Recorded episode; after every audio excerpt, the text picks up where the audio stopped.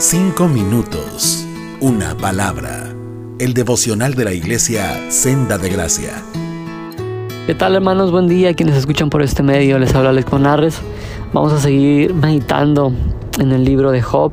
Muchos ya saben, familiarmente, nos encontramos en una situación complicada, una situación que no se lo decía a nadie, que solamente pensaba que lo podías encontrar en la Biblia o a lo más le pasaba solamente a pastores, ministros o personas que sirven al Señor.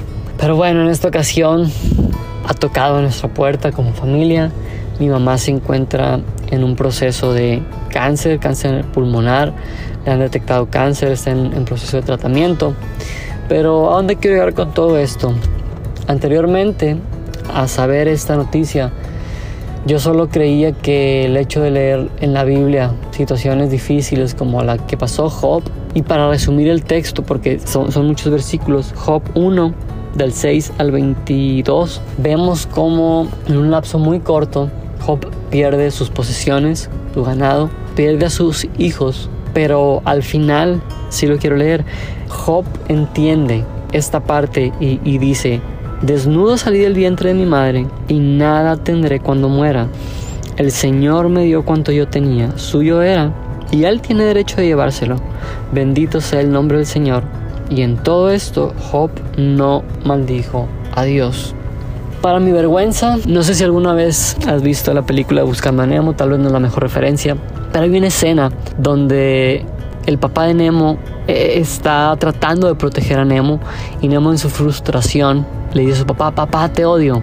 El personaje no lo piensa, el personaje solamente actúa instintivamente y le dice esas palabras a su papá y su papá se queda pues como choqueado.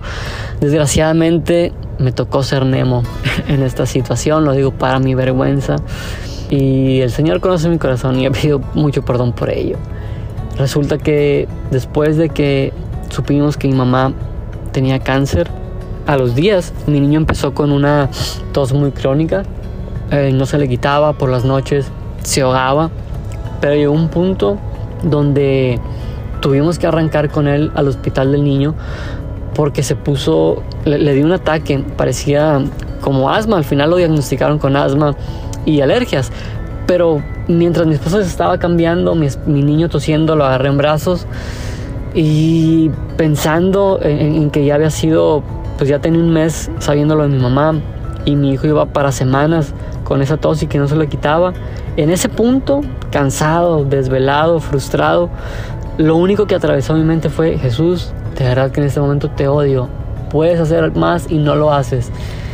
Recapacité en ese mismo momento y créanme, me sentí muy, muy, muy, muy, muy mal. Le pedí perdón al Señor.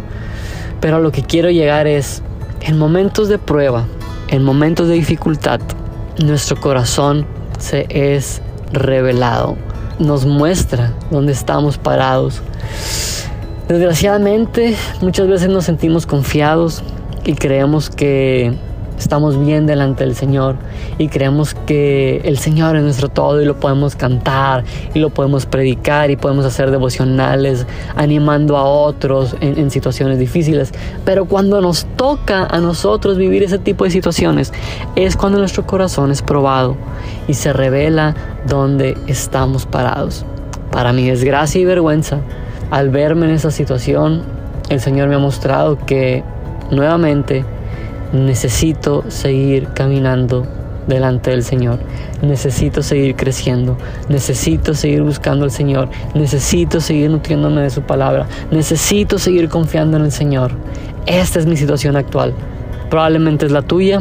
Probablemente te estés encontrando en una situación donde Dios te está probando, donde el Señor te está metiendo en el horno de fuego para probar tu carácter, para probar tu fe. Y mi hermano, de verdad, ruego por mi vida, por la de mi familia. Y ruego por tu vida si también es tu situación, que el Señor nos fortalezca, que el Señor de verdad sea nuestro mayor tesoro, que el Señor sea nuestro pronto auxilio, que el Señor sea nuestro todo, que podamos realmente decir, nada deseo fuera de ti en la tierra, Señor, sino a ti solamente que ese sea nuestro sentir y nuestro pensar y nuestro diario vivir y que como Job podamos entender, el Señor dio, el Señor quitó, sea el nombre de Jehová bendito por siempre y que podamos estar firmes en la roca que es Cristo, firmes en la salvación que es nuestro Señor.